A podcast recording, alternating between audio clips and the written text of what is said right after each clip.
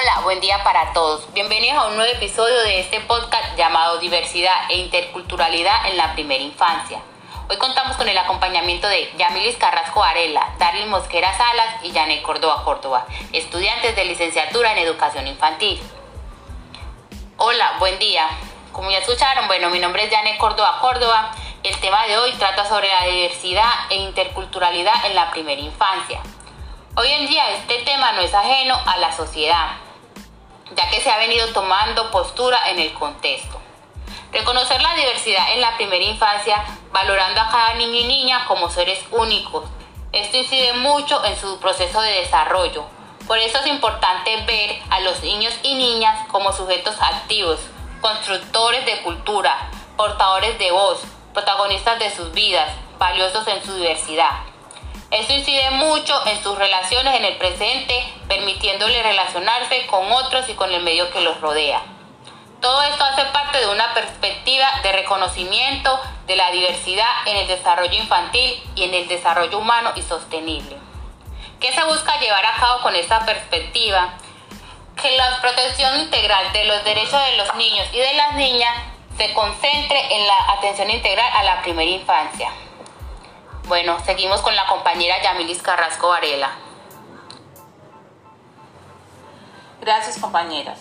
Vamos a hablar un poco sobre los principios de la gestión y la atención integral de la primera infancia con perspectiva de reconocimiento y respeto de la diversidad.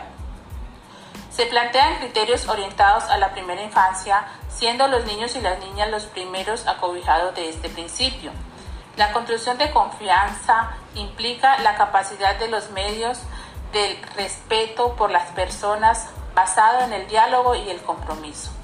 La relación que establecen los niños y las niñas es sumamente importante ya que por ende demuestra su estado emocional y la capacidad para confiar.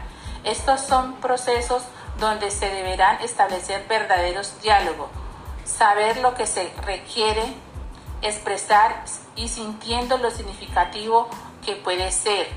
Estas interacciones y sus diferentes formas, ya sean con el fuego, la palabra, el dibujo, entre otros, sin dejar de lado lo verdaderamente significativo de la interculturalidad, la cual desde 1991 apoya el proyecto y cobija la la cual cobija la construcción de las relaciones culturales y la diversidad, que involucra al individuo desde su niñez a través de la participación.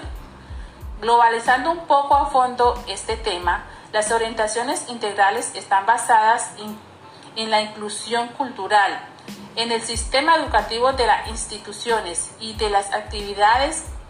Cada una tiene un objetivo que se debe cumplir, por ejemplo, el acercamiento, los comportamientos, el reconocimiento, las pautas de crianza de cada individuo.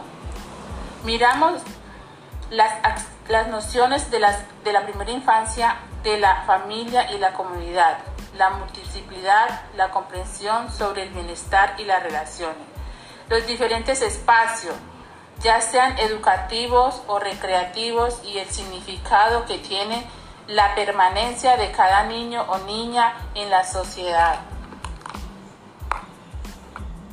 Teniendo en cuenta lo anterior, el mayor reto en la educación es que en realidad sea inclusiva y que se visualice en los diferentes escenarios. Del mismo modo se garantice del mismo modo se garantice la igualdad de oportunidades para cada uno y cada una. Por ello es necesario plantear el donde se determine y se tenga en cuenta las necesidades y realidades de los estudiantes, lo que lleva a tener en cuenta de cada uno y de cada una las particularidades en las que viven, su contexto. De este modo, poder establecer los recursos didácticos y las estrategias lúdico-pedagógicas que nos lleven a alcanzar los fines de la educación. Como docentes educativos en transformación debemos ser generadores de cambios significativos. La Organización de Estado Liberoamericano, OEI, ella plantea la valoración de la diversidad y los derechos. nos habla de maestros de nación, que desde el marco de la práctica pedagógica, de la modalidad, a través de la valoración de los recursos de cada cultura.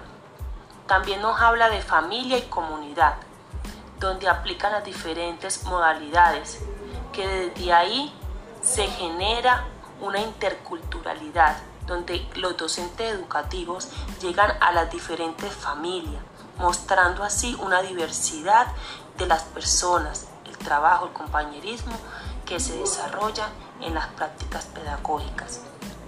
Es por ello que nosotros tenemos, debemos de tener muy en cuenta la parte interculturalidad, porque no podemos hablar de sociedad si no sabemos a qué apunta la interculturalidad, ya que nuestra sociedad hace parte de cada una de las diferencias y características que tiene cada cultura y la diversidad que hay en cada uno.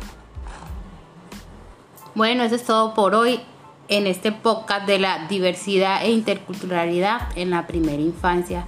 Espero que el tema tratado les sea de buena información y esperamos pues que les haya gustado. Buen día para todos, muchas gracias.